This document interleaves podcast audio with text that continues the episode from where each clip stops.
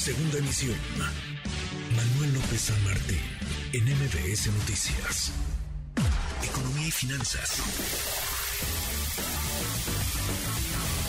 Con Eduardo Torreblanca.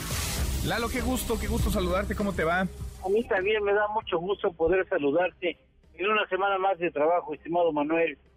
Igualmente, qué gusto como siempre. Lalo, oye, el INE, a ver, el INE es tema, el INE es tema porque el presidente López Obrador trae entre ceja y ceja la posibilidad de una reforma electoral. Es tema también porque hay quienes defienden al instituto o dicen defenderlo, defendiendo sus privilegios, los partidos que vaya que se gastan recursos públicos, dinero de todos a manos llenas. Y es tema porque en efecto el árbitro pues tendría que ser uno independiente, autónomo, Lalo, pero en medio de toda esta discusión de este debate están los dineros, los dineros del INE. ¿Qué tan costoso realmente es el, el Instituto Lalo? ¿Cómo lo ves?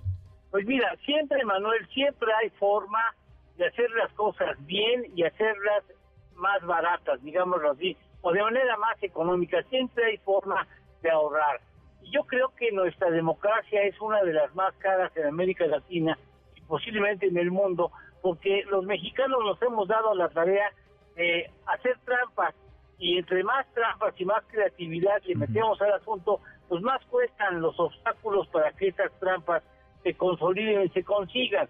Mira, vamos a hablar de números. Me puse a, revisar algunos números que quiero compartir contigo en el auditorio. Mira, el, el, el IFE fue el primer instituto que nació en octubre de 1990 y se transformó posteriormente en febrero del 2014 en INE. El primer presupuesto que tuvo el IFE, si no me recuerdo, fue de 7.744 millones de pesos para el ejercicio fiscal 1991. En ese entonces la población mexicana era de 84 millones, es decir, a cada ciudadano o ciudadana, independientemente de la edad, nos correspondía soportar al, IFE, entonces, entonces IFE con 92 pesos. Pero bueno, con la rasuradora que tiene este gobierno para el INE por 4.475 millones de pesos, es posible que el presupuesto para el año entrante quede para el INE de 20.221 millones de pesos. El presupuesto del IFE y ahora del INE aumentó entre 1991 y el 2022 161% en 31 años. Ahora, en ese periodo la inflación ha sido hasta septiembre de este año de 1.502%.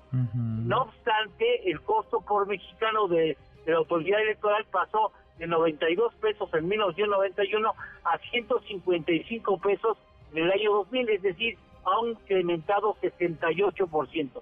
Quizá el costo más alto del proceso está en la credencial para votar, que es uno de los documentos de identificación más preciso y confiable que existen en América Latina, que tiene referencia a nivel mundial, que han venido a conocer cómo funcionan el INE, eh, ahora INE, y cómo hacemos esta credencial para votar. Bueno, eh, la credencial con todo y el servicio que esto implica cuesta 280 pesos de las 90 millones de tarjetas de INE que debe de haber en este momento vigentes. En todo caso, lo que sí es cierto y coincido contigo es que es, importante ver en qué se están gastando los centavos y los pesos, en tratar de retirarle algunos privilegios a muchos partidos políticos que viven de esto, ¿no? Y que pudieran ofrecer un trabajo más honesto y más barato para el INE, pero a mí lo que sí me parece es que aunque fuera gratis, yo como mexicano no quiero volver a tener a un juez y parte en el proceso electoral, que sea el gobierno, el mismo que organiza las elecciones y tiene intereses específicos de que un partido repita en el poder. Sin duda, sin duda. El árbitro tiene que ser árbitro, no jugador. El árbitro tiene que ser autónomo, independiente, no partidario.